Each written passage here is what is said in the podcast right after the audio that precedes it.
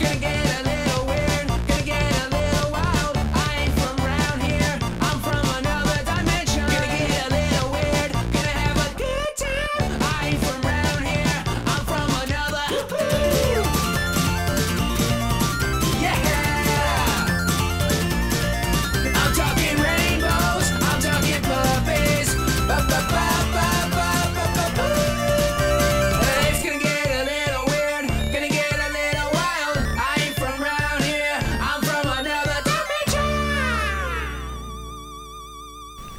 嗨，大家好，欢迎收听姆卡西姆卡西。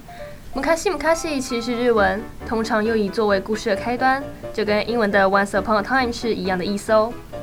在这个节目中，我会介绍几部电影或书籍，不过听完之后，还是希望大家可以花些时间观赏或阅读原版，绝对别有一番风味。期中考过后，大家是不是都想好好放松啊？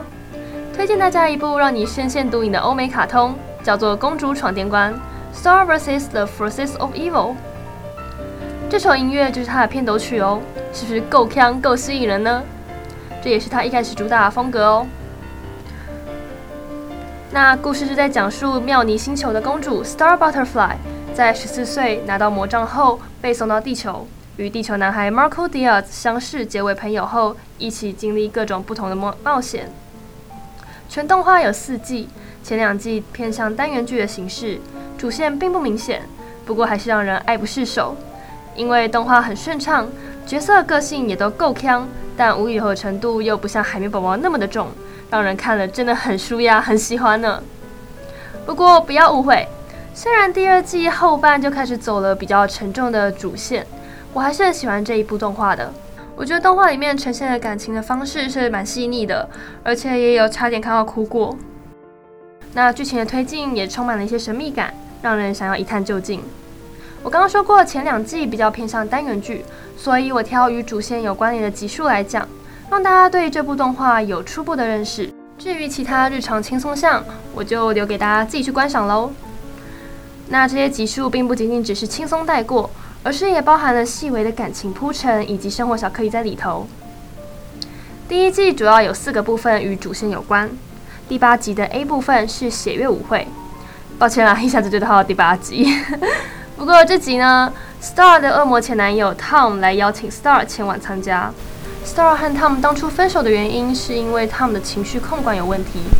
Tom 表明他找了专家帮助他控制情绪，他已经五十三天没有动怒了。Star 决定给他一次机会，于是去了血月舞会。Marco 则因为 Tom 是恶魔而不放心，于是偷偷的跟来。血月舞会有个 Star 不知道的秘密。就是在月光下跳舞的两人灵魂可以结合，而 Tom 也是为此而找 Star 来的。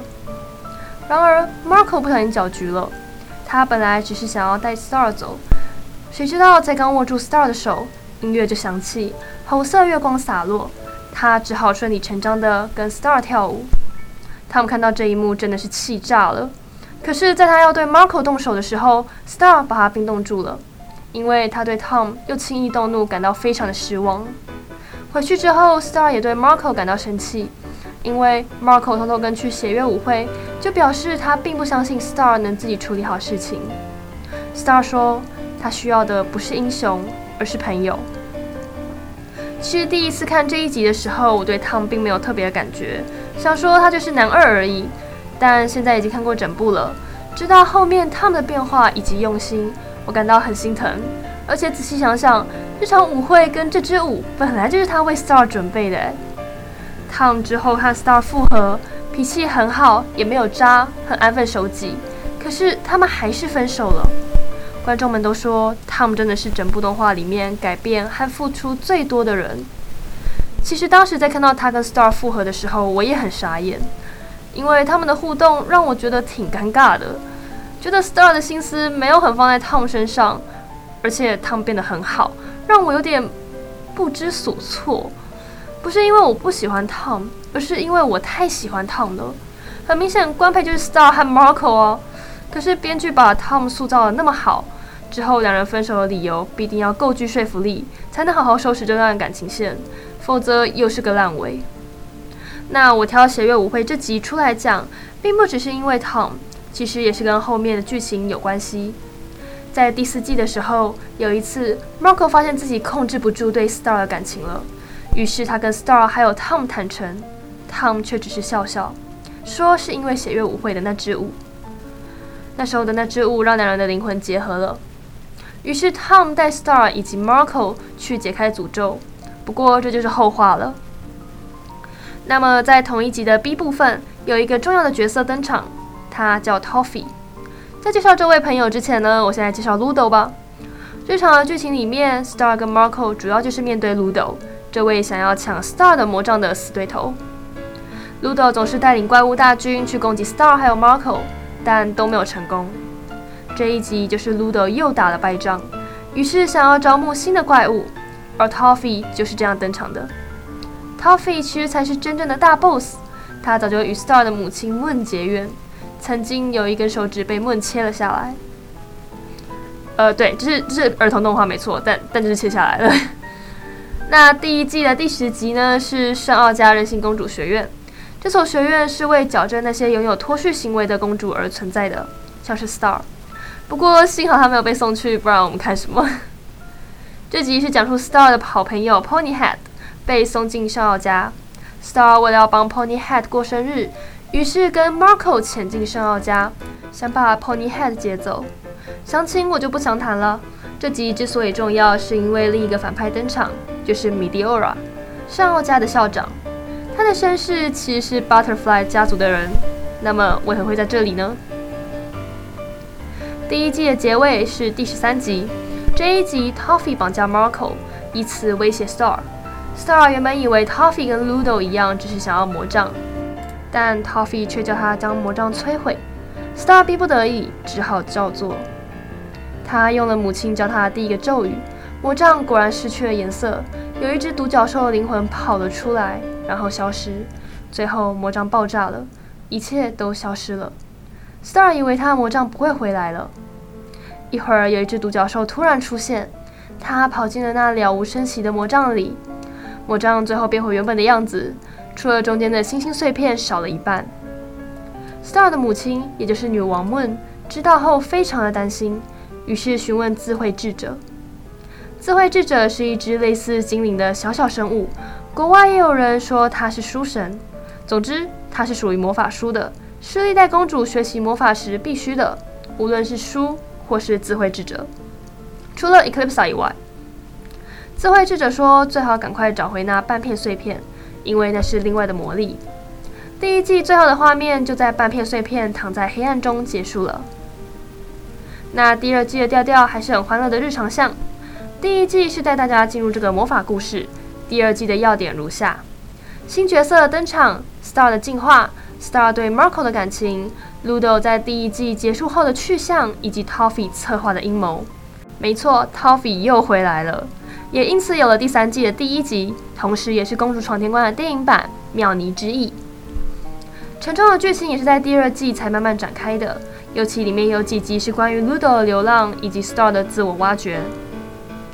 第二季的第一集就是 Star 的魔杖弄丢了，智慧智者教他如何不使用魔杖就能使出魔法。那第五集则是新角色 Mina 登场，她长得像是嗯美少女战士的水手月亮。只是头发是紫色的。好，Mina 是个皇家战士，她对 Butterfly 家族忠心耿耿。第七集，Ludo 在流浪时捡到了 Star 遗失的那半片魔杖的碎片，碎片发着绿光，Ludo 感觉听到了他呼唤，还能跟他对话。没错，其实这半片碎片就是 Toffee。Toffee 取得了 Star 丧失的那一小块魔力，待在了那块碎片中。这次他又想要利用 Ludo 达成目的了。第十二集走的风格比较奇幻神秘，那我就在这边为大家细细说明这一集吧。Star 发现他的魔杖出问题，他没办法正常使用魔法，于是智慧智者告诉他，魔杖与他的记忆有所连结，于是他必须进到魔杖的世界中，找出不属于那里的东西。可是智慧智者不建议 Star 进去。他说：“因为 Star 的母亲问女王下令，唯有达到一定的程度，才能进到魔魔杖的世界。”Star 非常不服气，就跟所有急于长大的小孩一样，他认为自己可以。Star 说了一句：“我要进去。”智慧智者也非常随便的就答应了。对，他其实本来就是一个那么随便的角色。那 Star 进去之后，智慧智者不见了。第一个出现的场景是学校，他走进去找到 Marco 的外套、猪羊跟父王的宝座。后来妙妮的城堡出现了，于是他跑去城堡。可是，在到城堡的过程中，他经过原本到过的走廊，看到了自己。因为魔杖会跟 Star 的记忆有所连结，于是他到这里的新记忆就会变成旧记忆，而这些他遇到的过去的自己，也是跟他一样来找不属于这里的东西的，并且时间一久，他就会被另一个时间线的自己取代。他到城堡后，里头挂着历代女王画像，以及讲述他们事迹的石碑，他一一详阅。其中重要的是 Eclipsa 月食女王，她与怪兽相爱。另一个就是她的母亲 Moon。Moon 的石碑上写着：“不朽的怪物将会永远被最黑暗的咒语缠绕，而这个咒语来自勇敢无畏的女王 Moon。这个怪物就是 Toffee。画上就是 Moon 击败 Toffee 的画面。Toffee 的手指分离了。这时，智慧智者出现。他问 Star 找到不属于这里的东西了没有？Star 说没有。接着智慧智者又问：“那你看到你自己了吗？”Star 说有。智慧智者说：“这可不妙，我们得赶快出去。”突然，Toffee 的手指从画上掉了下来。Star 忽然明白，这就是不属于这里的东西啊。同时，其他的 Star 也赶了过来。于是 Star 赶快去抢那根手指。智慧智者也在那之后帮助 Star 出去。回到现实生活中，智慧智者说可以把 Toffee 的手指丢了，然后 Star 就将手指丢进衣柜里面。现在你们知道女生的衣柜都藏了些什么吧？不要乱开。Star 回到现实之后，一股挫折感油然而生，或许是因为他没办法自己找到那不属于魔杖的东西，差点修不好魔杖吧。他跟智慧智者说：“我想我妈说的对，我还不够大到可以到这些世界去。”英文原文是：I think my mom is right. I'm not tall enough to go on this ride. 智慧智者看着他，然后跟他说：“我也不够大，但我去过所有这些地方。I'm not tall enough, but I've been on them all.” 这集就是主线过去被揭晓的开始，尤其是月食女王 Eclipsa 被提到了。但我觉得有一个疑点，就是魔杖与 Star 的记忆相连。所以 Star 才会在里头看到过去的自己嘛？可是这一点 Star 原本是不知道的哦，是由他过去，就是由他遇到的第一个过去的自己告诉他的。如果这里的一切都是他的记忆，那为什么过去的他会知道呢？那因为时间的关系，第二季我草草讲一下后半走向。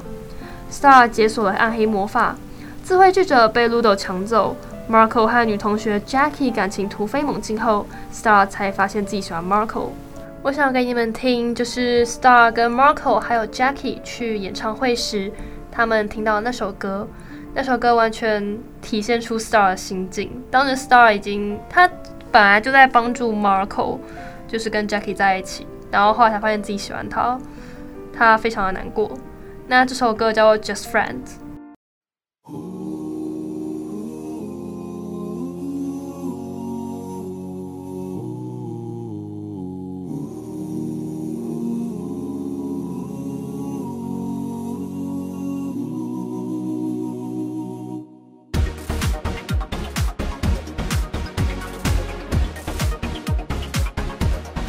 no secret the way that we feel.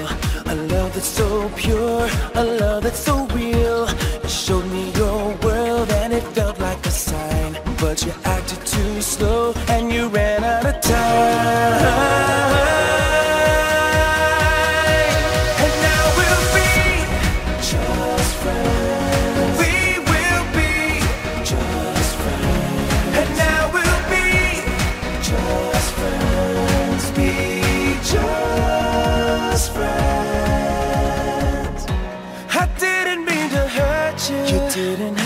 So you went out and got busy and found somebody new.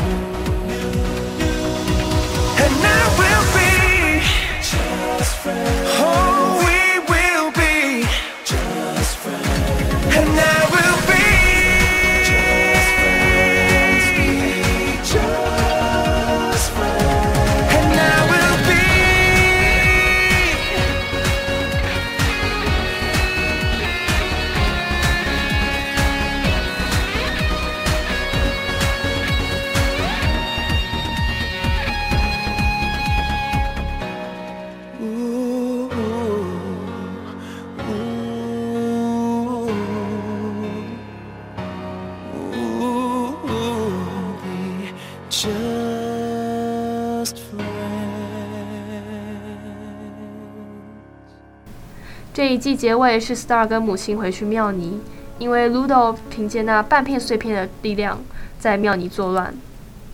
Star 在离开之前跟 Marco 说：“我喜欢你”，然后就走了。他在房子里试过的魔法也随着他的离开消失了。我真正入坑的时候是在第二季结束的时候，所以那时候我看到这里觉得非常的难过，也很怕不会出第三季。那后两季的场景都是在妙妮星球。嗯、老实说，这部动画也是从这边开始有点走向滥情路线的。刚开始还好，不过后面感情线偏混乱。不过至少主线剧情还是好看的，不停挖掘以前的历史，然后也延伸后面的剧情，而且非常的完整，还有许多的细腻的感情在里头。画面上也有很多精彩的打斗。不过该吐槽的地方，我还是想要吐槽一下。这动画最大的吐槽点是感情线，我自己是觉得编剧一直乱把 Marco 跟 Star 乱跟其他人就是凑 CP，然后又乱乱凑。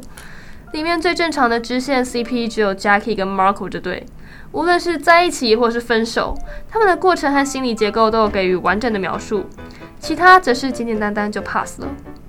Star 和 Tom 我不看好，则是因为 Star 在这段感情里面看起来有点任性。甚至到了我觉得他并没有很在意 Tom 的程度，让我觉得 Tom 很可怜。明明 Tom 是改编和努力最多的角色，诶，很多人也直接从主 CP 派改为 Tom Star 派，最后则改为 Tom 派。没错，他们连女主角都不想要了。我虽然从头到尾都是主 CP 派啦。但到后面我已经不是那么在意两个人有没有在一起了，我其实更想要知道编剧要怎么把感情线好好处理，以及主线剧情的一些交代。Star 跟 Marco 的感情线其实一直有在持续，只是一直没有在一起。原本都铺得蛮好的，可是后来拖了太久，两人又各自有了伴侣，然后又互相搞暧昧，而且也已经不是邪月舞会的诅咒可以简单解释的了。然后又似乎在第四季才草到结尾各自的感情线。然后让两人快速的在一起。有人说混乱的感情线才符合真实，因为青少年就是在这之中探索的。但也有人说看一部动画真的不用那么写实。你们觉得呢？